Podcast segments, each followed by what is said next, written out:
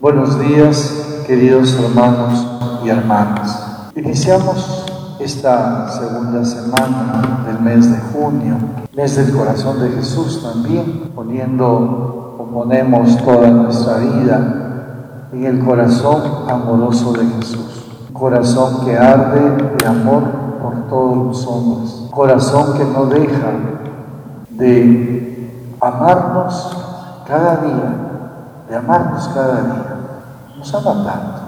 Recordemos el Evangelio de ayer.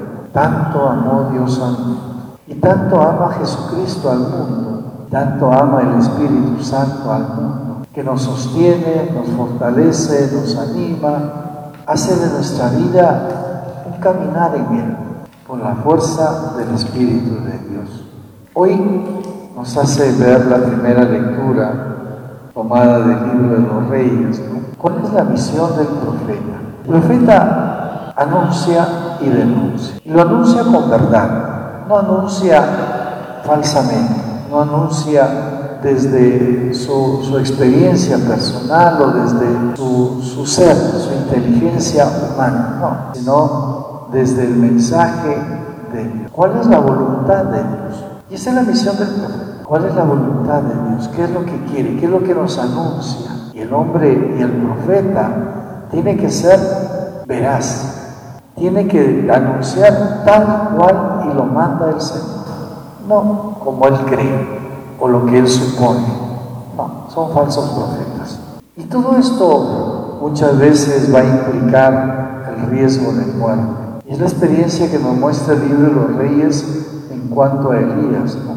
Es lo que nos muestra. Pero Dios, Dios siempre pone a salvo al profeta, a sus hijos, a los que son capaces de anunciar con verdad. Dios no nos abandona. Dios siempre está con ellos. Y lo hemos le escuchado en la primera lectura, ¿no? Le, eh, le dio lo necesario para comer, le dio lo necesario para beber. Y así estamos nosotros, queridos hermanos.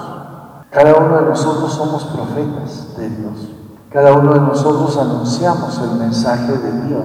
Cada uno de nosotros experimentamos ese llamado de Dios para anunciar, anunciar su amor a los hombres, anunciar su amor a todas las gentes, a todos los pueblos, un amor grande y misericordioso que se manifiesta siempre en el caminar. Y Dios nunca nos va a desabastecer, Dios nunca nos va a dejar solos. Que el médico que da lo suyo, que como profeta va anunciando la vida, la salud, va cuidando, Dios lo provee, Dios le ayuda, así a todas las, todas las personas que están en la primera línea de batalla, todas las personas que están en primera línea, allí está la mano de Dios, está ese poder de Dios.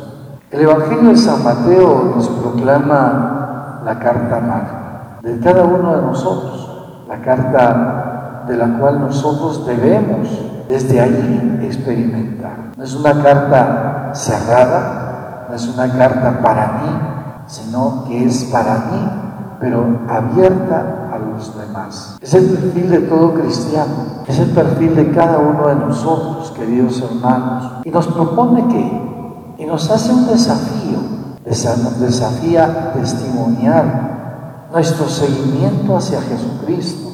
Todavía muchas veces somos egoístas, queremos solo para nosotros, queremos solo para, para que ellos se tengan, a mí me tengan en cuenta, no. Esto nos implica fuera. Dichosos los pobres en el espíritu, dichosos los que lloran, dichosos los sufridos, dichosos los que tienen hambre y sed de la justicia. Y luego de ello hay un, el premio de la vida eterna, hay el premio de la, de la vida en el Señor. Y con unas propuestas de felicidades pequeñas y sin capacidad de plenitud, cosas pequeñas. Desde lo pequeño podemos llegar a lo grande, queridos hermanos. Por eso cada uno de nosotros cada uno eh, experimentemos siempre o acerquémonos más al Señor. No para que nos vea la gente, no para que nos aplaudan los demás, no para que nos tengan compasión, no, sino para que el nombre de Jesús sea glorificado, el nombre de Dios sea glorificado, para que ese nombre, esa glorificación de Dios, traiga al mundo la paz, traiga al mundo el bienestar, traiga al mundo el sosiego que tanto necesitamos en estos momentos difíciles, duros, de prueba. Hay muchos que están siendo contagiados, hay muchos que están siendo eh, prácticamente por cuidar a su padre, por cuidar a su, a su esposo, están en esa situación vulnerable ahora. ¿Cuánta gente hay? queridos hermanos. Dichosos los que buscan la paz, dichosos los que trabajan, dichosos los que anuncian, dichosos los que proclaman esa fe en Cristo Jesús. Si tú eres uno de ellos, comparte siempre cosas buenas, cosas positivas con tus hermanos. No compartas tus quejas, no compartas lo que a ti te pasa ahora. Comparte lo que Dios ha hecho, lo que Dios hace, la felicidad que te pone Dios a pesar de la enfermedad, a pesar de este sufrimiento que estás pasando. Proclama la gloria de Dios, no tus quejas, no lo que, lo que estás pasando, no. Eso déjaselo a Dios en la intimidad, déjaselo a Dios en el corazón. Cada uno de nosotros, queridos hermanos, a releer esta carta magna en el Evangelio de San Mateo, capítulo 5, versículos del 1 al 2. Vuélvelo a leer, tienes todo el día hoy, léelo y vamos a, ir mirando qué es lo que estoy haciendo, cómo estoy yo viviendo este ser cristiano. ¿Soy verdaderamente cristiano o simplemente vivo para mí y no vivo para los demás? En nombre del Padre, del Hijo y del Espíritu Santo. Amén. No vayas triste en soledad, ven a los hermanos caminando en el.